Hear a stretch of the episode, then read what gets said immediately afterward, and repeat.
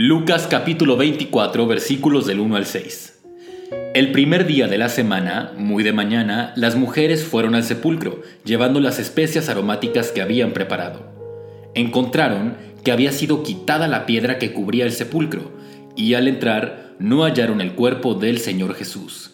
Mientras se preguntaban qué habría pasado, se les presentaron dos hombres con ropas resplandecientes. Muy asustadas, se postraron sobre su rostro, pero ellos les dijeron, ¿por qué buscáis entre los muertos al que vive?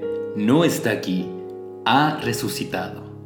El día de hoy festejamos Domingo de Resurrección, el día que nuestro Señor venció a la muerte. Y no te voy a mentir, si la historia de Jesús terminara con su muerte, sería una historia impresionante, sería una historia admirable, la vida de alguien que dio su vida por ideales de justicia, de paz, de amor al prójimo. Sería una historia de un gran mártir, pero no sería más que eso, una gran historia, y de hecho una historia muy triste tomando en cuenta el final que tuvo. Pero no es así. Al tercer día de su muerte, Jesucristo resucita. Jesucristo vence a la muerte y eso es justo lo que festejamos el día de hoy. Hoy es un domingo especial porque recordamos que nuestro Señor Jesucristo murió en la cruz del Calvario, fue sepultado, pero al tercer día resucitó y ahora vive para siempre. De hecho, me gustaría compartir el fragmento de un poema que encontré en internet. No sé quién es el autor, si te soy honesto, pero refleja muy bien lo que significa este día especial. La cruz, el cenit de la historia. El pasado señala hacia ella. El futuro depende de ella. La luz del mundo fue envuelta en una tela y sellada en la oscuridad. La esperanza de la humanidad fue encerrada.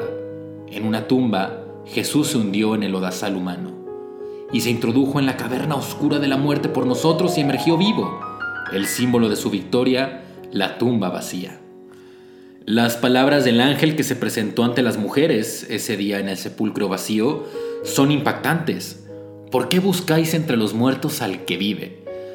Pero te quiero preguntar algo, ¿verdaderamente comprendemos lo que significa que Jesús, que nuestro Señor está vivo? ¿Qué significan para nosotros las palabras del ángel? Esta mañana o tarde o noche cuando escuches esto, me gustaría que comprendiéramos un poquito más a través de la palabra de Dios lo que significa que Cristo vive y que reina a la diestra del Padre por los siglos de los siglos. Lo primero y lo más esencial es que la resurrección de Cristo significa victoria.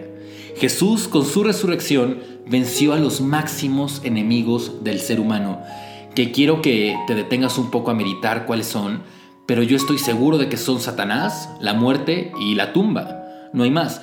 ¿Por qué? Porque como dice San Pablo, así como en Adán todos mueren, en Cristo todos serán vivificados. Satanás trajo la muerte para la raza humana haciendo pecar a Adán, pero nuestro Señor Jesucristo trajo la vida por medio de su resurrección.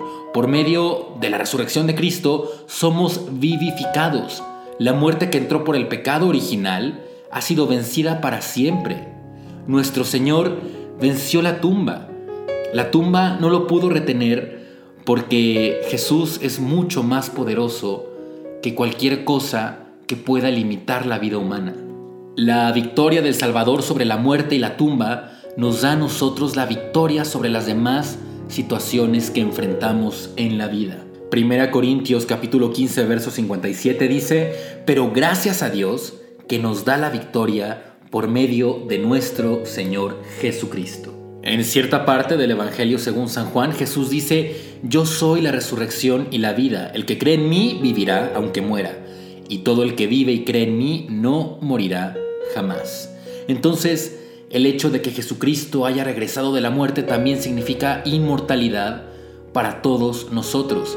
Jesús dijo esas palabras cuando aún no había muerto en la cruz. ¿eh? Si Él no hubiera resucitado, esos versículos serían simples palabras, no tendrían sentido, pero Él resucitó, Él venció a la muerte. Esas palabras no son ya solamente palabras o papel mojado, sino que son promesas para nuestro destino y para nuestro futuro.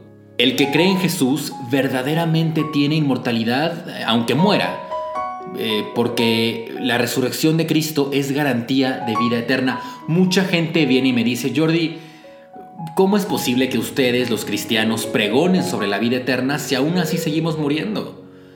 Pero lo cierto es que Jesús no dice que no vamos a morir terrenalmente, corporalmente. Lo que Jesús nos promete es una vida espiritual eterna. Que aunque hayamos muerto aquí en la tierra, nosotros seguiremos existiendo y seguiremos existiendo con Él en el reino de los cielos.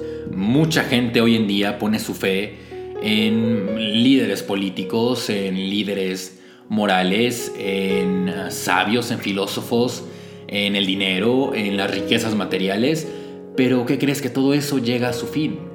Sin embargo, si nuestra esperanza está en Cristo, tenemos la convicción y la certeza de que esa esperanza es eterna. ¿Por qué?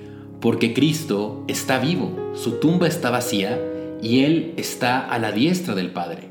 Otra aportación que la resurrección trae a nuestra vida es la del valor. Porque lo cierto es que lo único que le da valor a nuestra fe, a nuestra predicación, a nuestra vida cristiana, es la resurrección de Jesucristo. Nosotros creemos en un Cristo vivo, predicamos a un Cristo vivo, vivimos para un Cristo vivo. Nuestras oraciones son escuchadas, nuestras oraciones son contestadas. Y el gozo es real en nuestra vida porque nuestro Señor vive y puede cumplir todas las promesas que Él ha hecho. Y por último, pero no por eso menos importante, me gustaría compartirte que otra de las aportaciones que la resurrección de Cristo tiene en nuestras vidas es la de la esperanza. Primera de Pedro 1.3 dice, Alabado sea Dios, Padre de nuestro Señor Jesucristo, por su gran misericordia nos ha hecho nacer de nuevo mediante la resurrección de Jesucristo, para que tengamos una esperanza viva. Y quiero que meditemos un poquito en el significado de la palabra esperanza. Si hay algún etimólogo que me está escuchando seguramente me va a querer matar. Pero eh, esperanza, si escuchamos un poco, esperanza, esperar, Esperanza literalmente significa esperar resultados positivos aún en circunstancias negativas. Nuestra esperanza es una esperanza viva porque Cristo venció las peores circunstancias que un ser humano puede experimentar. Morir y ser sepultado significa perder toda esperanza. Pero Cristo venció la muerte y venció la tumba. Por eso nosotros podemos tener esperanza.